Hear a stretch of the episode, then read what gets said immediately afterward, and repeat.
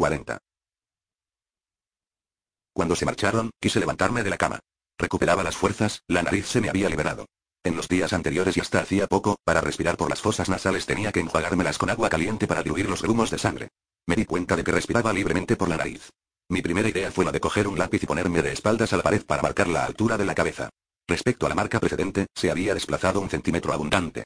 El cuerpo se había movido, así que era cierto, hacía falta una rotura. En aquel momento, no sabía que un cuerpo tendido en la cama durante varios días experimenta un alargamiento. Aquel centímetro, para mí, servía de confirmación a las heridas. Mamá oyó mis pasos, vino a verme, le dije que me había curado, que podía sentarme a la mesa para comer con ella.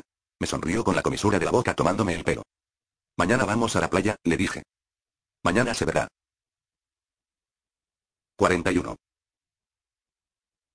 En los años que siguieron a la adolescencia, al cuerpo por fin en la estatura adulta, la palabra justicia se convirtió en el centro del conocimiento. Las noticias que llegaban del mundo se clasificaban en obras a favor y obras en contra de la justicia. Las revoluciones eran obras a favor.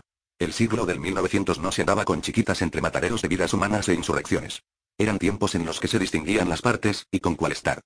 No sé si estoy en deuda con la chica por la importancia para mí del sentimiento de justicia. Cuando para entenderla y exigirla empezamos a buscar golpes en lugares espaciosos y abarrotados, plazas y vías públicas, me había olvidado de ella. Le debo la liberación del verbo amar, que en mi vocabulario estaba bajo arresto. Ella lo deducía de los animales, amar era uno de sus compromisos. Tenía que ver también con la justicia. El amor de los animales tenía un reglamento despiadado y leal. Me hablaba de ello, convencida de querer practicarlo. ¿Quién sabe si acabó convertida en juez o zoóloga, aquella chica que me cogió de la mano? Escritora no, lo hubiera sabido al toparme con ella en alguna lectura. La hubiera reconocido, por más que hoy no recuerde su nombre ni el norte al que pertenecía. La imagino dedicada a proteger ballenas. 42. Al día siguiente, convencí a mamá para que bajáramos a la playa. Le prometí que no habría baños bajo el agua, solo hasta el cuello. El labio se había reducido durante la noche, el negro estaba algo más desvaído alrededor de los ojos. Estaba casi presentable, me quedaba la venda en la nariz y los puntos de la frente.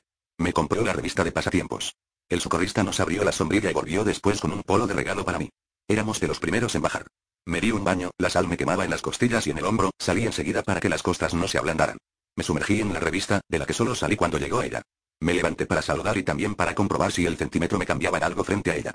La impresión fue que era ella la que había crecido. Se la veía tranquila en sus gestos y resuelta. Verificó de cerca la venda, la frente. Me propuso que fuéramos a bañarnos, una invitación más apremiante que una orden. Sin tirarme, entré en el agua despacio, como borracho.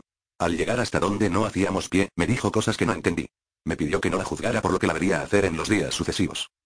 Estaré un poco fría contigo en la playa, no me hagas caso. No nos bañaremos juntos.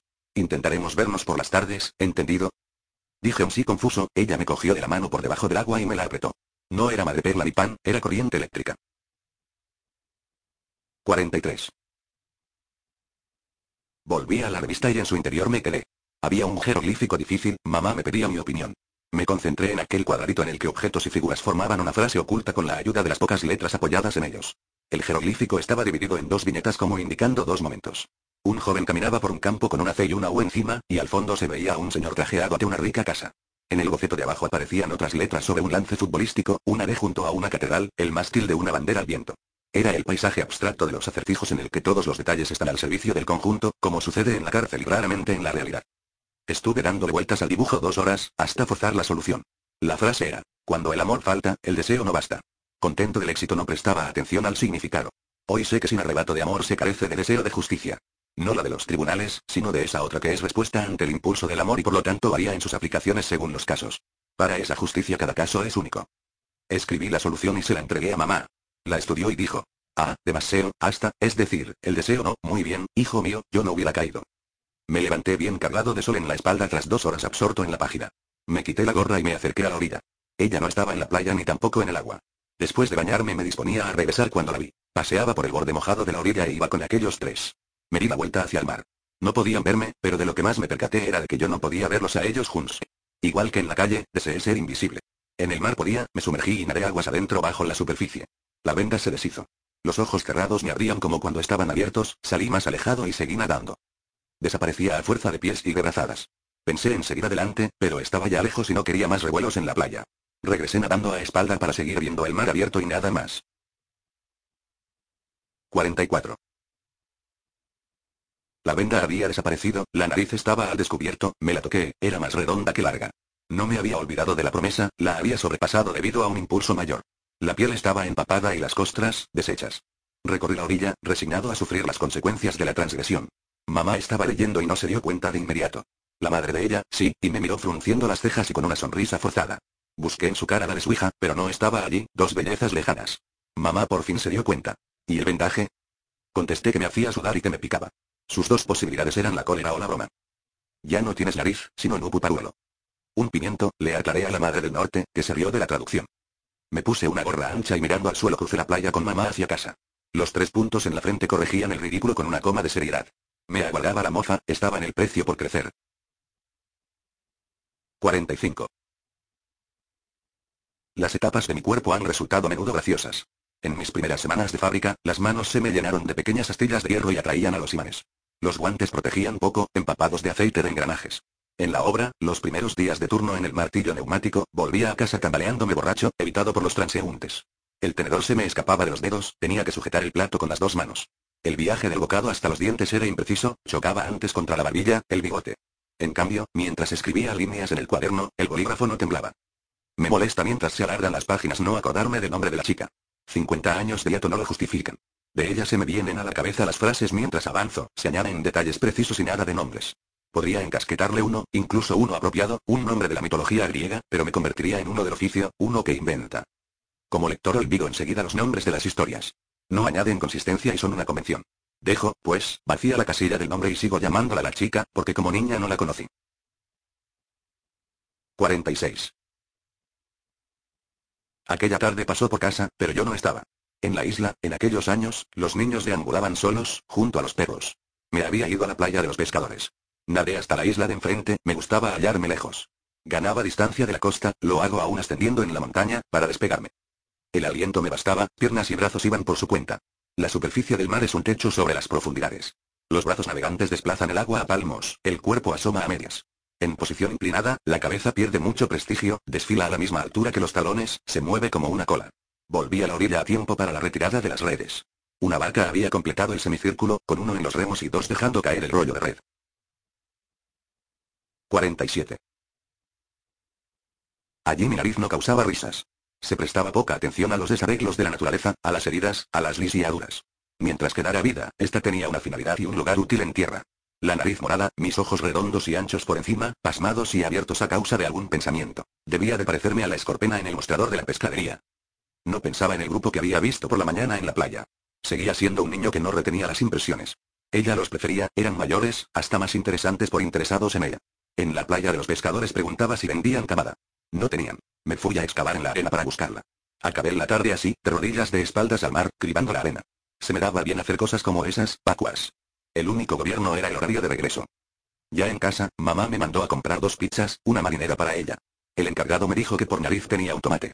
Lo dijo afectuoso. Había mejorado respecto al pimiento de por la mañana. El encargado dijo también que el corte en la frente me hacía más hombre. No se me había ocurrido, me preocupaba por la estatura del cuerpo y no pensaba en que también la cara tiene que crecer. 48. Después de las pizzas, mamá me llevó al cine al aire libre.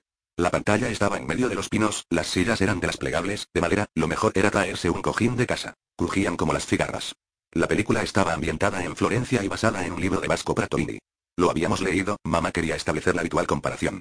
Entonces como ahora, prefiero el libro antes que la película, por razones de precedencia. No ocurre que un libro se base en una película. A mitad de la proyección, me quedé dormido. Nunca he sido nocturno. Los años de insomnio de la lucha política y los turnos de noche en las obras son los únicos tiempos que me mantuvieron despierto. Cuando abrí los ojos, las luces estaban encendidas. Las sillas, recogidas. En los pasos hacia casa dijo que le había gustado, sin hallar la vivacidad de Pratolini, y, en su lugar, una melancolía de interiores. Papá y ella llegaron a conocerlo, en la inmediata posguerra de Nápoles había ido a cenar a su casa un par de veces. Papá estaba inflamado de literatura, él de política, se entendían bien intercambiándose los papeles. Mamá recordaba que en la mesa no se malgastaba ni una sola palabra hablando de fútbol o del tiempo que hacía. Eran jóvenes, hablaban del mundo con la buena voluntad amarga de quienes lo habían visto desmoronarse y tienen que rehacerlo. Siempre le gustaron los escritores, hasta yo le gusté, como escritor. Cuando algo de lo mío le causaba especial impresión me decía, Arosias Ciuto? ¿De dónde has salido? Como diciendo, desde luego, no de mí. No hay frase que para mí pueda igualar a esta. 49. Más tarde, de joven, amé ese cine de artesanos excelentes que en el momento justo adquiere la intensidad del arte.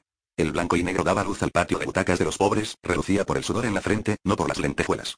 Aquel cine narraba barracas y no palacios, a nuestra gente abarrotada en tercera clase, no los vagones del Oriente Express. Iba solo, no quería a nadie a mi lado que se mofara de mi conmoción, que estorbara la sacudida de una compasión, que atenuara la consternación de una ira. Aprendía lo que era Italia en las salas ahumadas de los cines, incluso en las que estaban divididas en clases, primer, segundo, tercer restreno, a las que llegaban copias quebradas y recosidas.